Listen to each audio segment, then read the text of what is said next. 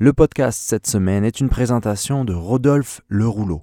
Vous vivez en van ou dans une tiny house et vous aimez cuisiner, Rodolphe le rouleau est l'accessoire minimaliste par excellence. Compact et design, il contient tous les ustensiles indispensables dans sa cuisine, fouet, couteau, éplucheur, marise, passoire, ouvre-boîte et j'en passe. C'est 15 outils en un.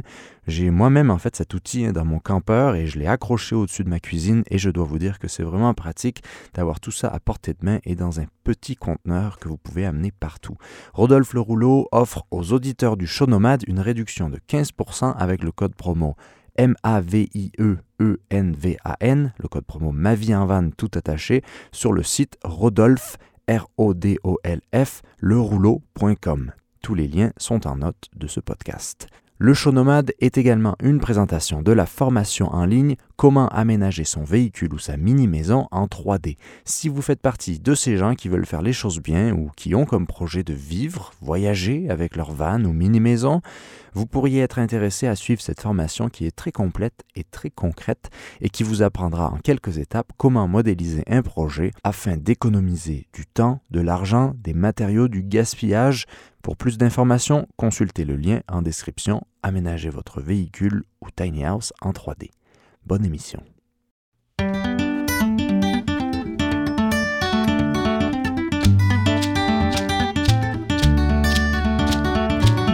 Bonjour à tous et bienvenue dans un nouvel épisode du Show Nomade, le podcast 100% vie nomade, présenté par votre ami Florent et enregistré sur la route en direct de mon petit campeur. Vous le savez maintenant, on se donne rendez-vous tous les lundis ici dans ce podcast pour parler de vie nomade, de vie simple, de vie en van évidemment, de la vérité derrière les filtres Instagram, des réalités d'autres personnes qui essaient de promouvoir le changement, que ce soit pour eux ou pour les autres. Cette semaine, un podcast spécial Tiny House. Donc, si vous aimez les mini-maisons et que vous aimeriez en savoir plus sur le sujet, en long et en large, je vous souhaite une bonne écoute.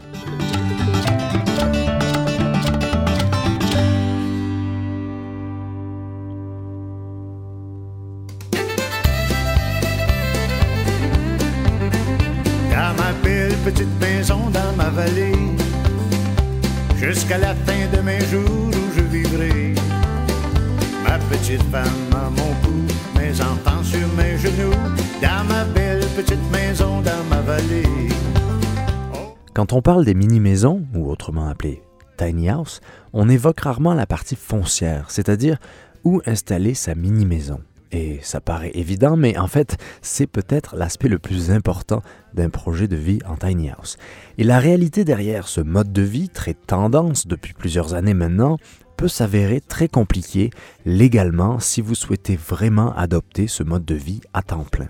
J'ai commencé à regarder les tiny house bien avant le début de ma vie en van en fait. Et même aujourd'hui, j'y pense encore à un projet de mini-maison sur une terre. Mais dès lors qu'on s'intéresse au sujet, on réalise que vivre dans une mini-maison est techniquement illégal ou peut coûter extrêmement cher.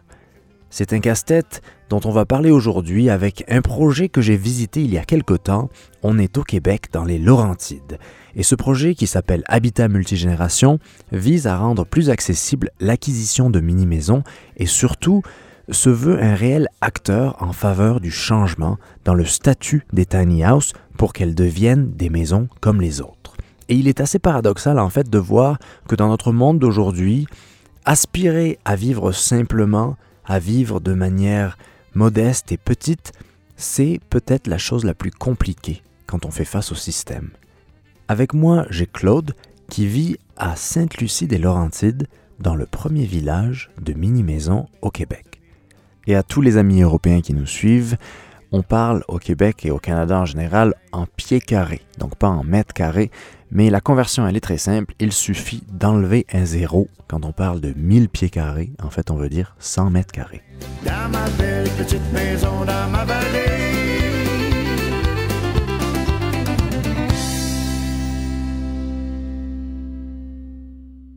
Bonjour Claude, d'abord pourrais-tu te présenter à nos auditeurs et présenter le projet des mini-maisons? Ben, bonjour, je suis Claude Trépanier, directeur du développement chez Habitat Multigénération, un organisme à but non lucratif d'économie sociale qui réalise des projets de développement domiciliaire de mini-maisons écologiques à travers le Québec. Nous sommes sur le premier projet à l'entier, entre Saint-Agathe et Saint-Donat. C'est un terrain boisé de 165 acres. Et on regroupe les, les lots de 16 000 pieds carrés chacun par groupe de 6. On appelle ça un hameau. Donc, euh, regroupement de maisons à l'écart d'un village et les gens peuvent euh, partager du terrain, des infrastructures pour euh, vivre une vie plus saine, plus abordable. Comment le projet est né? C'est le président Fernand Suard qui a déjà réalisé d'autres projets domiciliaires dans le passé, qui a déjà vendu des maisons en tant que concessionnaire.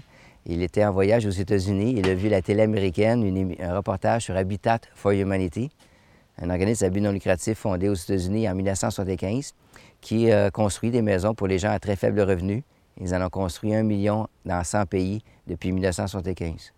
Il a fondé l'entreprise en 2007. Ça a pris six ans de trouver un terrain. Ça a pris 14 euh, mois payer le terrain. Ça a pris 18 mois changer le zonage. Ça a pris 10 mois avant d'avoir le permis pour la route. Par le passé, il y a beaucoup de projets de villages, de mini-maisons que je suis allé voir ou dont j'ai entendu parler, qui ont fait face à des municipalités qui n'étaient pas ouvertes ou qui voulaient rendre carrément les mini-maisons illégales. Comment êtes-vous parvenu à matérialiser ça et à convaincre la municipalité ici d'accepter votre projet? Bien, nous, l'histoire, c'est que ça a pris six ans de recherche à travers le Québec à visiter plus d'une trentaine de municipalités pour trouver une municipalité qui accepte d'être la première. Et pourquoi ils ont accepté d'être la première à accepter des projets de, mini-maisons? Parce que c'est un projet intégré, premièrement. Donc, c'est un projet où le promoteur immobilier, en plus d'acheter le terrain, de lotir, construit la route, la ligne électrique, et offre des plans de lotissement qui conviennent, euh, à leur euh, réglementation existante ou euh, pour laquelle ils ont assez de souplesse parce qu'ils surtout, ils cherchent à attirer des nouveaux habitants. Donc, notre stratégie, c'est de s'établir dans des municipalités entre 500 et 5000 habitants qui ont besoin de nouveaux résidents pour absorber les charges financières. Et comment ça fonctionne concrètement pour rendre tout, ce, truc légal? Parce que vous, faites tout pour eux et ensuite ils ont juste à signer ou comment ça marche? Non, non. Ils doivent changer le règlement municipal parce que nous, on leur demande d'accepter des terrains privés de deux fois moins grands que d'habitude, d'accepter des superficies minimum de maisons deux fois plus petits que d'habitude et d'accepter que les résidents puissent partager un puits artésien. Donc, eux, ils doivent se référer à plein de règlements différents et aussi changer plusieurs règlements pour euh, les appliquer dans une zone. Donc ici, ils ont créé un nouveau zonage qui n'existe pas ailleurs au Québec.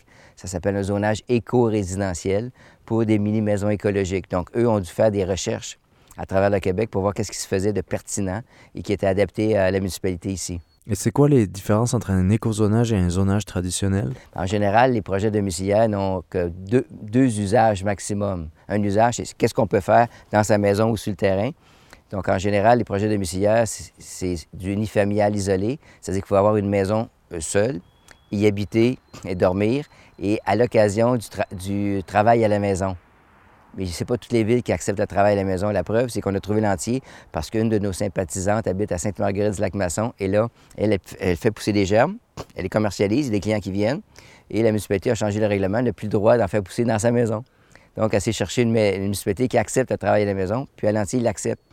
Mais avec notre projet, nous, on leur a dit, on veut que les résidents puissent euh, gagner des sous sur place. Donc, ils ont rajouté des usages. Ils ont rajouté plusieurs usages de commerce à la maison comme euh, euh, n'importe quel type de commerce associable à l'habitation, artisanat associable à l'habitation, gîte, table champêtre, et l'exploitation des ressources naturelles du territoire et même vente de produits horticoles. Parce qu'autrement, avec le zonage traditionnel, on ne peut pas faire ça. Hein? Dans, les, zonages euh, traditionnels, il y a seulement un usage. Tu peux avoir une maison, dormir dedans, manger dedans, puis c'est tout. Tandis qu'en région rurale, il n'y a pas les mêmes types d'emplois qu'en ville et les gens ont besoin d'avoir des emplois, des revenus. Donc, avec des usages comme celui-là, les gens peuvent gagner des sous dans leur maison, dans leur terrain privé, dans le jardin collectif, ainsi que sur le terrain commun. C'est quoi l'avantage de vivre dans une communauté de mini-maisons si vous deviez convaincre, même si j'imagine que les gens qui viennent vivre ici, ils n'ont pas vraiment besoin qu'on les convainque? L'avantage principal, c'est les, les coûts. C'est beaucoup moins cher. Euh, j'ai fait une simulation dans un chiffrier Excel euh, récemment. Une femme avec euh, ce qu'elle paye de prêt hypothécaire, les taxes scolaires, les taxes municipales, le chauffage, l'entretien. Et ici, ça lui revient deux fois moins cher par année. Donc, j'ai estimé qu'en 4,2 ans, avec les économies annuelles que ça génère, En 4,2 ans, elle repérait son terrain avec ces économies-là. Et des terrains, ça gagne en valeur. Tandis que ce que vous payez en hypothèque, en taxes, en chauffage, ça, ça, ça, ça vous perdez de l'argent. Tu me disais qu'ici, vous essayez d'avoir un impact minimum en termes de matériaux et de ressources. Comment ça se passe? Oui, euh, donc nous aussi, on fait partager des infrastructures comme euh, le puits artésien pour que les... Euh, parce qu'un puits artésien, ça coûte environ en moyenne 8 000 donc les gens économisent 2-3 000 là-dessus. On, on, leur fournit des, des ressources, qui, des professionnels qui, qui, donnent des escomptes sur le volume. C'est beaucoup plus abordable ainsi. Et partout où on, peut les conseiller pour que ça leur coûte moins cher, on le fait. Par exemple, le design des maisons à l'essentiel, la très bonne isolation, euh, des balcons sobres, euh, des matériaux écologiques à, bon prix. On conseille nos résidents là-dessus. Donc ici, tout compris, présentement, il y a trois résidences qui se construisent cet été. Ça va leur revenir en 95 et 114 000, tout compris. Terrain, maison, puis artésien, faux septique, champ d'épuration. Parlons chiffres et argent. C'est quoi le coût moyen d'une mini-maison? Bien, des maisons comme telles, euh, ça, dépend de la superficie naturellement. Le prix est proportionnel à la superficie. Donc, nous, on cherche à atteindre des prix variant de 100 120 le pied carré, tandis qu'en général, les maisons ont 150 200 le pied carré. Les avantages de vivre dans une mini-maison, c'est quoi en général? Bien, vous, euh, en général, les gens ont même ont des pièces dans lesquelles ils, des pièces pour lesquelles ils payent l'hypothèque, puis le chauffage, puis l'entretien, dans lesquelles ils mettent des objets qui ne servent pas, comme des. Moi, j'avais euh, une pièce complète, seulement de livres. D'autres, c'est d'autres sortes d'objets qui ne servent pas, puis qui, ça leur vient quand même assez cher. Donc, l'avantage, ben, c'est sa force d'aller à l'essentiel. Puis, ce que vous voulez quand même garder, bien, il faut avoir un cabanon à, l'extérieur qui coûte à peu près 20 le pied carré au lieu de 120 le pied carré à l'intérieur. On parlait des avantages. Euh, c'est quoi certains défis qui se posent quand on vit en tiny house? Bien, nous, ma femme et moi, on, habite dans la pièce euh, centrale avec un lit escamotable. Donc, on a moins d'intimité. Mais, euh, on s'y fait, on s'habitue. Parce que les, avantages sont plus euh, grands que les, désavantages. Donc, des, avantages qu'on n'a pas parlé jusqu'à présent, ben, c'est de la vie en communauté. Donc, euh, les gens sont.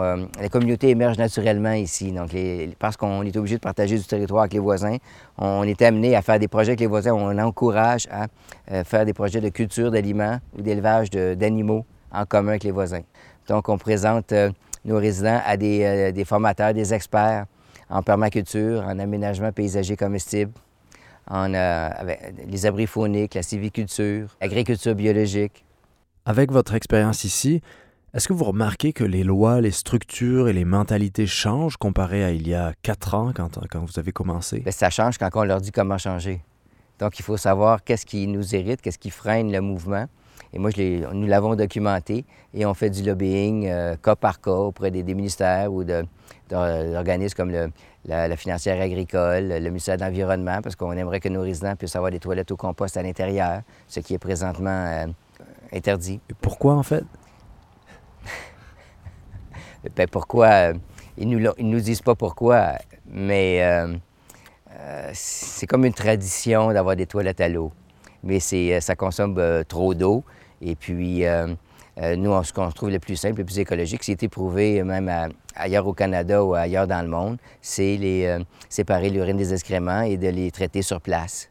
Et donc, qu'est-ce que ça prendrait pour que les toilettes au compost deviennent légales? Bien, il faut leur présenter un projet pilote. Donc, le ministère de l'Environnement du Québec est, actuellement en, appel d'invitation de mémoire, le projet, et la municipalité d'Antier est ouverte à ce qu'on fasse un, soumettre un projet pilote pour que les toilettes au compost à l'intérieur soient permises sur nos projets domiciliaires. Parce que même si le consensus est que ça a plus de sens d'avoir un système du genre, mais en fait, ça prend tout un processus pour que eux le comprennent. Mais la réponse est je souris, là. je ne veux pas te dire tout ce que je sais. Mais c'est une question d'argent. Il y a eu du lobbying. regardez, sa, mamade, là, l'ancien ministre des, Transports ou je sais pas quoi, bien, il a, il a aidé, il a été impliqué dans l'octroi de plusieurs dizaines de millions de dollars à une compagnie qui fait des champs d'épuration. Fait que les toilettes au compost, euh, ça, ça fait en sorte qu'on a moins besoin de champs d'épuration. Donc, c'est vraiment le système ou plutôt la culture qui empêche. La, culture d'entreprise déjà présente qui veut euh, continuer à avoir des grosses parts de marché, quel que soit l'impact environnemental de leur technologie. J'ai rencontré pas mal de gens qui avaient des projets similaires, comme ici, et qui se faisaient refuser souvent au dernier moment euh, pour telle ou telle raison, parce qu'ils souhaitent juste être autonomes mais euh, le système le, refuse. Donc la question que je me pose, c'est comment progressivement on va arriver à faire que ce mode de vie devienne plus mainstream et moins marginal? Dès qu'on a une percée, il faut être professionnel, documenter euh, les résultats, euh, montrer que c'est quand même conforme à, des règlements raisonnables et pour inspirer confiance, puis que d'autres municipalités fassent de même. Donc, il faut faire de l'éducation. Est-ce que c'est plus facile aujourd'hui ou et tu vois du, du changement ou faut toujours autant se battre? Il faut toujours se battre. Toujours, toujours. Pour, euh, pour le, le- le terrain de l'autre côté, là, pour des maisons de moins de 350 pieds carrés transportables, bien, juste parce qu'on on, on- on- on loue le terrain avec un bail amphithéotique pour des, des très petites maisons transportables, ils n'ont pas déjà de règlement pour ça. Fait qu'ils nous ont dit, bien, commencez par un terrain de camping, puis après ça, euh, engagez un, un consultant en urbanisme pour nous remettre une proposition où tous les détails vont être documentés. Mais nous, ça nous coûte quand même pas mal d'argent, puis ça prend du temps. Au moins, en attendant, on peut avoir un, un permis de terrain de camping pour accepter des micro-maisons. Donc c'est sous la législation du camping que vous pouvez faire ce projet-là? Oui, d'autres au Québec commencent par ça aussi. Parce que les villes sont. euh, c'est pas des villes qui inventent des nouveaux projets domiciliaires pour mieux répondre aux besoins des gens. Il faut que les gens sachent ce qu'ils veulent et s'organisent de façon professionnelle pour le documenter et le, le promouvoir et le réaliser. Comment tu vois le futur des mini-maisons au Québec? Ben, Ça va quand même euh, assez vite depuis qu'on a, eu le premier projet domiciliaire. On inspire plusieurs villes à travers le Québec. Il y en a peut-être entre 6 et 10 pour l'instant qui en acceptent, soit de façon euh, individuelle ou euh, dans des- avec des quartiers. Donc ça va à une certaine vitesse, même si on aimerait que ça aille plus vite. Donc il y a des gens qui construisent eux-mêmes, d'autres qui achètent la maison toute faite. C'est quoi les, différents cas ici? Ici, on laisse le choix aux clients. Nous, notre, euh, notre intérêt, c'est que ça revienne le moins cher possible aux résidents pour qu'ils puissent acheter un terrain ici. Donc, les gens peuvent se construire eux-mêmes. Ils peuvent euh, euh, faire des plans eux-mêmes, les faire certifier par un technologue en, architecture ou un architecte, acheter des plans déjà faits par des fournisseurs de plans. Ils peuvent se faire construire par un entrepreneur général, commander une maison usinée selon le modèle du fabricant ou dans notre atelier de fabrication selon notre modèle. Parce que nous, on- nous exploitons un atelier de fabrication de mini-maisons à Waterloo, en Estrie. Vivre, tout simplement vivre, dans une maison avec un jardin, des fleurs, du gazon. Moi, c'est Jonathan Hamelin et je suis euh, artisan propriétaire chez Atelier Hamelin. Là, tu travailles sur quoi en fait? Là, j'ai tout refait la, la salle de bain. là. Le, le plancher, euh, on- c'est un plancher de, de bois recyclé avant, mais l'eau pouvait passer au travers. Fait qu'on l'a enlevé pour euh, mettre de la céramique. Puis on a insonorisé le plafond. Après ça, il a mis une finition en, bois de pin. Après ça, il va rester à cacher tous les tuyaux avec euh, des, des fausses poutres. Puis le, le client, il va choisir les nouvelles. Les nouveaux luminaires qui vont bien s'agencer à la salle de bain. Ça fait combien de temps que tu travailles euh, sur ça? J'ai commencé lundi. Puis toi, c'est toute la partie bois? Oui, exactement. Ici, j'en ai fait euh, un peu plus, là, mais ma spécialité, c'est dans le bois massif. Ok. Fait que quand. Et ça, et ça t'es supposé finir euh, cette semaine? Ouais. Il te reste quoi à faire là? Là, j'essaie de, de faire toute la, la tuyauterie là, pour que le, le bain fonctionne. Puis après ça, euh, demain, je vais fabriquer les fausses poutrelles en pain. Cool. Après ça, ici, euh, parce que les tuyaux passaient à terre. Fait qu'on on a passé les, les tuyaux en haut, au plafond. Comme ça, ils gêneront plus personne. Ils vont être fa- plus faciles à cacher. La porte va bien fermer. Euh, après ça, on a le devant de la porte. On va faire un nouveau seuil. Parce que la, la planche qui était là euh, était pas bien coupée. Elle était trop petite pour le trou.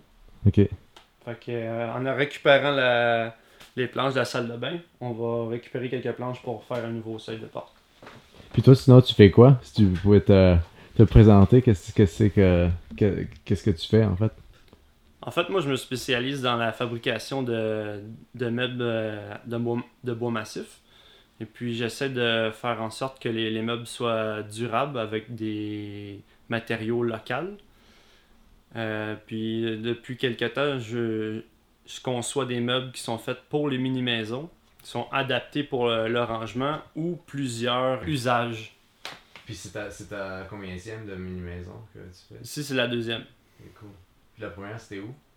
juste à côté. Ok, le même projet? Ouais, le même projet. Puis toi, euh, ça, ça te tente-tu euh, d'avoir une mini-maison? Euh, ben, moi, en fait, oui, mais avec un plus gros atelier, parce que mon atelier serait plus gros que la maison. là. J'avoue, ouais. C'est, c'est quoi les, défis principaux euh, par, du point de vue du bois pour une mini-maison? Comparé à du truc traditionnel, genre, c'est...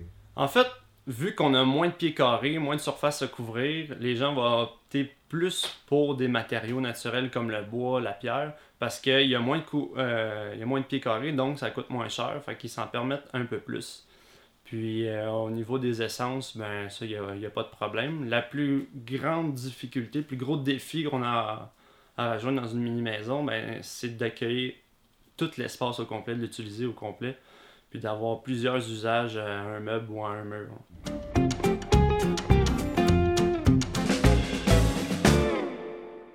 Il y a des gens qui construisent des maisons reliées au système, mais ce qui est intéressant dans tout ce, ce- ce sujet des tiny house, c'est que ce serait d'avoir une tiny house autonome.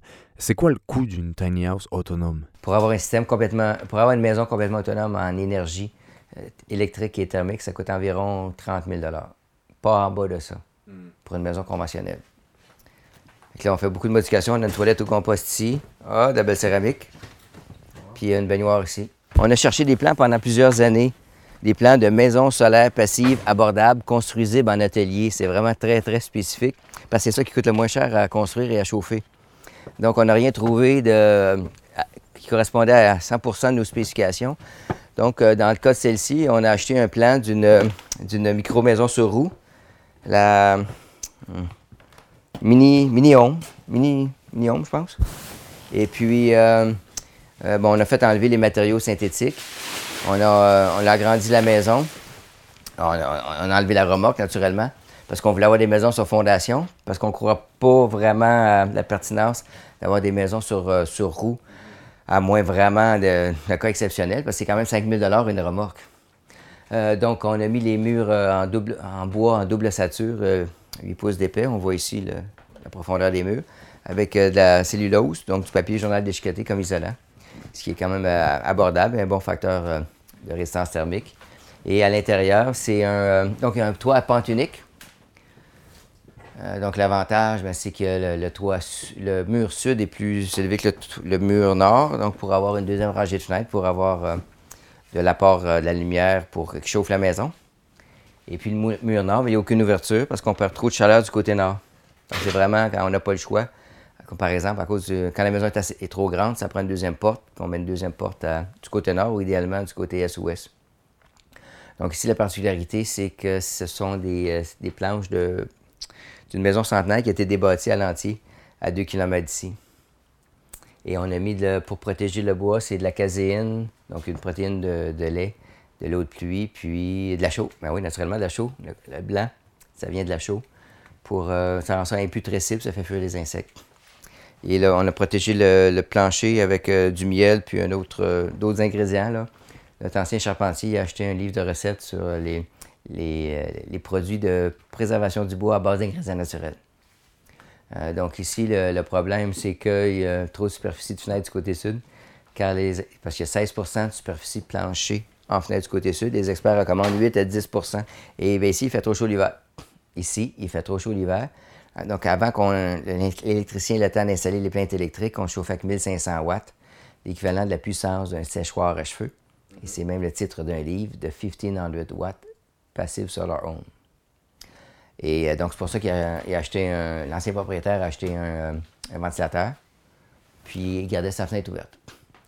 Et là, il y a eu euh, différents défis de configuration de la maison. Et là, le nouveau propriétaire a demandé à Jonathan, ici présent, de faire des modifications à, à la maison.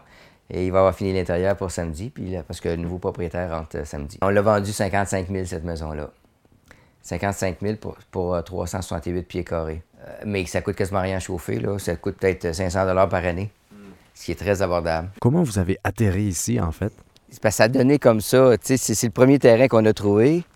Puis, euh, il était pas cher, 3 sous le pied carré. Fait qu'on s'est dit, ben c'est gros, mais on va, vu qu'il est pas cher, c'était 210 000. On l'a acheté. vous OK, vous l'avez acheté. Là. Vous Ah avez- oui. c'est votre- Ah oui, il faut l'acheter. Autrement, il aurait... Qu'est-ce qu'ils en auraient fait? Genre coupe de bois ou j'en saurais fait quoi comme... euh, Ben, les clients ici font rien avec leur terrain. Et les voisins font rien avec leur terrain, OK. à part une maison dessus. Hmm, Fait que c'est peut-être une densité d'une maison au, au 50 acres, au 100 acres. OK. Ben, regarde là-bas, là. euh, sinon, des, des petits développements domiciliaires haut de gamme, peut-être comme 12-24 maisons à 300-500 000. Mhm. Mais Ça crée pas de. Ça fait une- C'est toute la différence, ça. les, euh, le, le prix des maisons, c'est pas juste rendre ça abordable, c'est que c'est des gens qui viennent habiter à l'année, souvent des maisons très dispendieuses, c'est des gens qui viennent quelques fins de semaine par année. ouais. Fait qu'ils ne contribuent pas vraiment à l'économie locale autrement que de payer des taxes municipales puis de construire leur maison. C'est pas suffisant. Nous, on fait tout ce qu'on peut pour rendre l'habitation abordable en, allant à l'essentiel puis en économisant sur ce qui est superflu.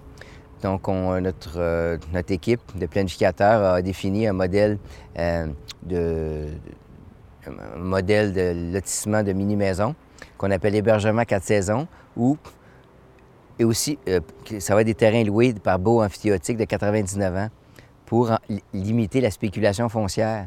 Parce que quand on vend un terrain privé avec une maison dessus, les gens peuvent revendre leur terrain et leur maison le prix qu'ils veulent. Donc, dès la première revente, on perd s'ils les vendent avec, en spéculant, parce que nous, on n'a pas le droit de limiter la valeur de revente des maisons sur des terrains qui ne nous appartiennent pas. Donc, quand on vend des terrains privés, ils peuvent vendre le prix qu'ils veulent. Donc, ça, vraisemblablement, ça va faire augmenter le prix des terrains des maisons. Ça va les rendre aussi inabordables qu'ailleurs. Euh, donc, nous, on s'est dit, on va louer les terrains. Donc, ça, c'est inspiré de, euh, des, fiducies foncières communautaires, les Community Land Trust. Ça, ça vient des États-Unis depuis la, euh, lutte des Noirs euh, pour leurs droits dans, les années 50. Martin Luther King a travaillé pour ça.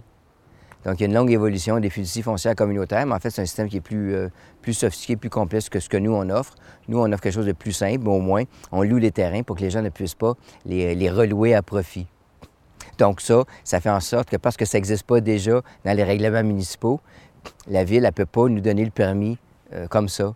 Ils veulent qu'on embauche un consultant en urbanisme, qu'on fasse beaucoup d'études et qu'on leur soumette des plans détaillés et que nous, on vérifie si on est conforme à leur règlement et qu'on leur dise quel règlement changer. Tout simplement parce qu'on loue des terrains pour des, mais- des maisons habitées à l'année sur des euh, dans des maisons de moins de 350 pieds carrés. Euh, donc, ce qui est le plus proche de ça, dans les permis, c'est un terrain de camping. Donc, euh, j'ai envoyé mes documents pour avoir le permis de camping là, vendredi de euh, hier. Et on devrait l'avoir la semaine prochaine. Donc, c'est ça le plus simple. Après ça, il faut soumettre le plan d'ensemble. Donc, ça peut coûter entre 10 et 20 000 à peu près euh, pour le, document final. Et ça va prendre au moins un an à la ville pour changer le zonage. Depuis une dizaine d'années, c'est la grande tendance sur Internet. On peut voir ça, hein, les mini-maisons de partout, sur Instagram. Est-ce que tu vois les mini-maisons comme juste une tendance ou ça va prendre toujours plus d'ampleur et devenir presque une nouvelle norme? C'est- une tendance dans les médias, ça répond à un besoin, mais il faut que ça soit quand même bien réalisé. Si c'est seulement, si ce, sont des, euh, des- par exemple, des promoteurs immobiliers à but lucratif euh, qui font des petites maisons euh, individuelles, rien de collectif, pas d'autonomie alimentaire avec des matériaux synthétiques, bien, ça se peut que ça décolle moins, avec aussi des designs qui correspondent à des maisons de banlieue ou à des chalets, qui s'y comprennent pas, bien, ça va stagner. S'il y a des, promoteurs immobiliers qui comprennent vraiment tous les besoins des clients pour vivre dans un environnement de vie sain, abordable, écologique, ça va plus euh, prendre l'ampleur.